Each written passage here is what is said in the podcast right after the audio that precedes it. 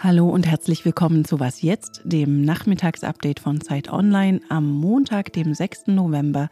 Ich bin Rita Lauter und das ist der Vizechef der deutschen Polizeigewerkschaft Heiko Teggerts. Es macht mich schlichtweg fassungslos, wie jemand mit einem Pkw in einen Hochsicherheitsbereich eines deutschen Flughafens eindringen kann. Während deutsche Weihnachtsmärkte richtigerweise mit Betonsperren gesichert werden, scheint es auf den Flughäfen aber niemanden zu interessieren. Nach der Geiselnahme am Hamburger Airport gestern fragen wir, wie das eigentlich möglich war.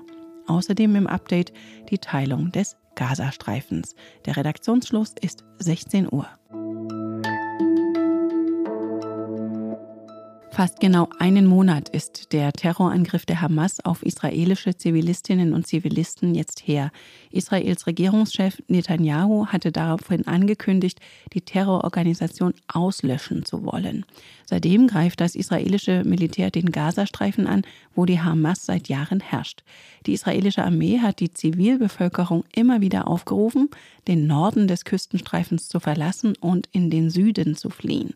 Jetzt hat die Armee bekannt gegeben, dass sie den Gazastreifen in einen Nord- und einen Südteil aufgeteilt habe. Was Israel damit bezweckt, das hat mir unser verteidigungspolitischer Korrespondent Hauke Friedrichs in einer Sprachnachricht erklärt. Nun wird erwartet, dass die israelische Armee bald den Häuserkampf in Gazastadt aufnimmt, dort auch in die Tunnel vordringen will, die von der Hamas auf hunderten Kilometern unter dem Gazastreifen angelegt wurden. Ziel der Operation ist unter anderem die Geisel zu befreien, die in den Tunneln festgehalten werden, aber auch Hamas-Anführer auszuschalten, also zu töten oder gefangen zu nehmen und Waffenverstecke zu finden und zu zerstören. All das gelingt deutlich besser, wenn man vor Angriffen geschützt ist und indem ähm, israelische Soldaten den Gazastreifen teilen und die Stadt Gaza abschneiden vor Angriffen aus dem Süden, können die eigenen Streitkräfte dann leichter operieren. Und Hauke hat auch eingeordnet, was das für die Zivilbevölkerung im Gazastreifen heißt.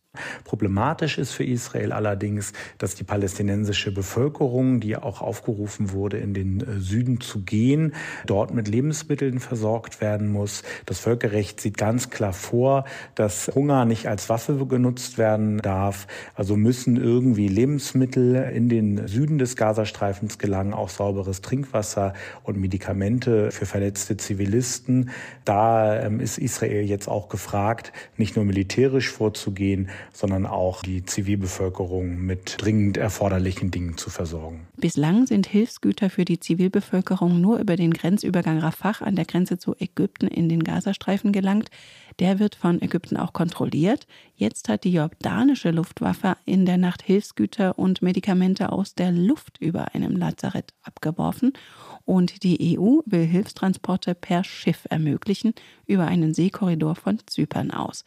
EU-Kommissionspräsidentin von der Leyen hat außerdem weitere 25 Millionen Euro für humanitäre Hilfe angekündigt. 18 Stunden bangen und zittern. Man kann sich kaum vorstellen, was die Mutter und die Angehörigen des kleinen Mädchens durchgemacht haben während der Geiselnahme am Hamburger Flughafen am Wochenende. Ein Mann hatte seine vierjährige Tochter entführt und war mit ihr direkt aufs Rollfeld gefahren. Er musste dafür offenbar nur ein Zufahrtstor mit seinem Auto durchbrechen und hielt dann nahe einer vollbesetzten Maschine. Die Maschine wurde evakuiert, der gesamte Flugverkehr eingestellt. Nach stundenlangen Verhandlungen ließ sich der Mann schließlich festnehmen.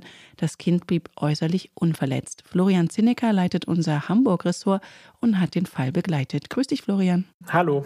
Florian, man fragt sich ja, wie war das möglich, einfach so mit dem Auto direkt unter diese Maschine zu fahren? Kannte sich der Mann dort aus? Ja, also die Ermittlungen laufen natürlich noch, aber offenbar wusste der Mann ziemlich genau, wohin er wollte und äh, wie er dorthin auch kommen würde. Er war mit einem ziemlichen Tempo unterwegs. Es gibt Videos des äh, Flughafens, die ihn zeigen, wie er auf das Vorfeld fährt. Und er hat unterwegs Brandsätze geworfen, hat in die Luft geschossen. Und ja, also er stand dann unter dem Flugzeug der Turkish Airlines, das er betreten wollte mit seiner Tochter. Das war eine seiner zentralen Forderungen. Also der genaue Hintergrund des Mannes ist noch nicht bekannt, aber es ist schon wirklich erschreckend, dass das so möglich war. Und man mag sich gar nicht ausmalen, wenn da jemand käme, der jetzt Bomben in seinem Auto hätte. Ist denn ein Flughafen, in dem ein Autofahrer samstagsabends ohne größere Schwierigkeiten einfach so aufs Rollfeld fahren kann, sicher? Mal polemisch gefragt. Also jeder kann natürlich nicht auf dieses Rollfeld fahren. Man muss schon mit dem Auto durch ein Tor durch und eine Schranke durchbrechen. Also man muss Gewalt anwenden und die Flughafensprecher reden auch von tatsächlich brachialer Gewalt. Aber die Antwort auf die Frage lautet natürlich nein. Ein solcher Flughafen ist nicht sicher und da besteht wirklich akuter Handlungsbedarf, der jetzt zum Glück auch erkannt worden ist. Also sowohl die Hamburger Behörden wie auch die Bundespolizei, die Landespolizei und auch der Flughafen selbst hat jetzt schon angekündigt, da muss man jetzt ran. Aber dass das erst jetzt passiert und dass das die ganze Zeit offensichtlich dieses Schlupfloch gab, das ist schon wirklich haarsträubend. Ist es denn vor allem ein Hamburger Problem gewesen oder sind andere deutsche Flughäfen ähnlich schlecht gesichert? Mit dieser Frage will sich demnächst tatsächlich auch die Innenministerkonferenz befassen, auf den Vorfall vom Wochenende hin. Es ist ganz sicher eher ein Problem von innerstädtischen Flughäfen. Flughäfen wie zum Beispiel der Münchner Flughafen, die weit draußen liegen, kann man besser sichern als den Hamburger Flughafen, der ja tatsächlich mitten in der Stadt liegt und von allen Seiten umbaut ist und von allen Seiten auch von Wohnvierteln umgeben ist. Umso dringender wäre natürlich die Sicherheit hier, ehrlich gesagt. Und ehrlich gesagt, ich hoffe, dass es nur ein Hamburger Problem ist und hoffentlich ist es bald gar keins mehr. Aber also ich muss auch sagen, abseits der professionellen Betrachtung, mich hat das auch persönlich sehr erschüttert, dass in der Stadt, in der ich lebe, da ein so großes Sicherheitsrisiko besteht. Danke dir für diese eindrücklichen Schilderungen, Florian. Danke dir. Migrationspolitik und Deutschland-Ticket. Die Themen könnten kaum unterschiedlicher sein, die heute beim Treffen der Ministerpräsidentinnen und Ministerpräsidenten der Länder mit Bundeskanzler Olaf Scholz auf der Tagesordnung standen. 15 Uhr wollten sie sich treffen, doch das Ganze verzögert sich. Offenbar, weil sich die Länderchefs untereinander nicht mehr einig waren, bevor sie sich mit dem Kanzler treffen wollten. Die Nachrichtenagenturen Reuters und dpa melden, dass die Unionsländer mit neuen Forderungen in die Gespräche gegangen sein sollen, zum Ärger der SPD geführten Bundesländer. Ein Streitpunkt war demnach, ob Asylverfahren auch außerhalb der EU durchgeführt werden sollen.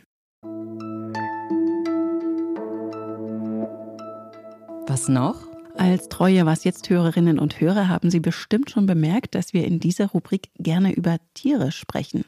Heute habe ich die Ehre, Ihnen ein schottisches Schaf zu präsentieren. Nein, nicht Sean, sondern Fiona. Der Guardian berichtet über die Rettungsaktion des wohl einsamsten Schafs der Welt.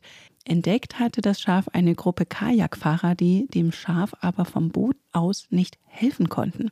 Mindestens zwei Jahre lang soll das Schaf ganz allein an einem Kiesstrand an der Steilküste gestrandet gewesen sein. Nach Angaben von Hilfsorganisationen wären Rettungsversuche in dem unwegsamen Gelände extrem schwierig. Aber fünf Farmer ist es jetzt gelungen. Angeführt vom Schäfer Cammy Wilson konnten sie Fiona mit schwerem Gerät über starkes Gefälle zurückschleppen.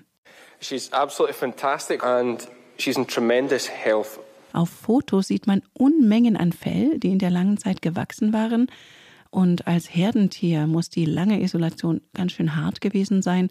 Doch nun kommt Fiona zu ihren Artgenossen und macht Ferien auf dem Bauernhof. Und wenn schon nicht Ferien, so können Sie hoffentlich bald Feierabend machen. Morgen ist was jetzt wieder für Sie da. Senden Sie Tiergeschichten und sonstiges Feedback gerne an wasjetzt.zeit.de. Am Mikrofon für Sie war Rita Lauter. Machen Sie es gut. Du klingst für mich gar nicht so hamburgisch. Ich bin tatsächlich überhaupt kein Urhamburger. Ich komme aus Oberfranken. Das, daher habe ich mein, mein R importiert.